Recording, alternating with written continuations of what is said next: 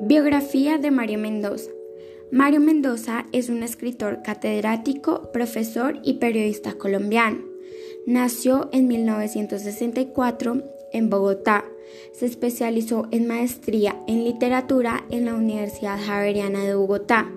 Sus novelas se basan en el realismo degradado y novela negra. Gracias a una de sus novelas llamadas El Satanás, ganó el premio Biblioteca Breve de la editorial Sexparal en el año 2002.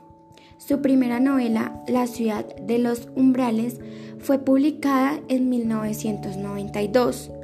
Con esta novela logró ganar el Premio Nacional de Literatura de Colombia por la travesía del vidente. Hoy en día, Mario Mendoza tiene 56 años y su lengua materna es la española.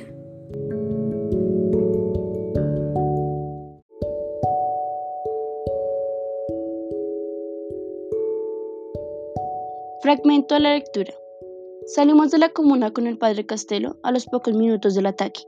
Pasamos por el hotel y nos fuimos directo al aeropuerto a buscar la primera avioneta que viajara hacia Leticia.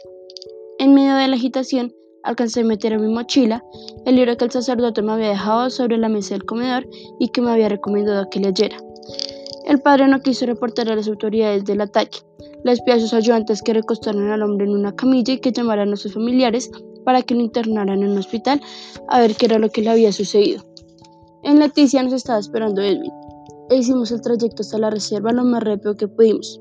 Llegamos de noche, hambrientos, agotados, sin dormir.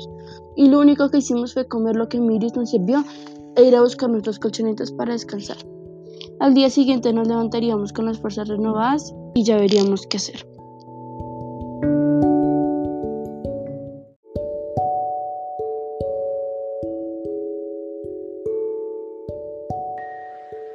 Teniendo en cuenta la lectura del libro de Agatha, Hemos seleccionado el capítulo 13 de la página 117 hasta la página 126.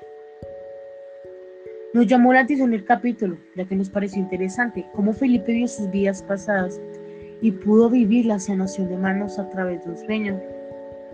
Y acá es donde nosotros nos preguntamos, ¿la reencarnación existe? ¿Hemos tenido vidas pasadas? ¿Tenemos familia tenemos hijos. Es algo que el ser humano no ha podido responder. Son preguntas que en verdad nos dejan sin palabras. Y esto, esto es lo que hemos concluido de manera creativa y coherente con un análisis de todos. Muchas gracias.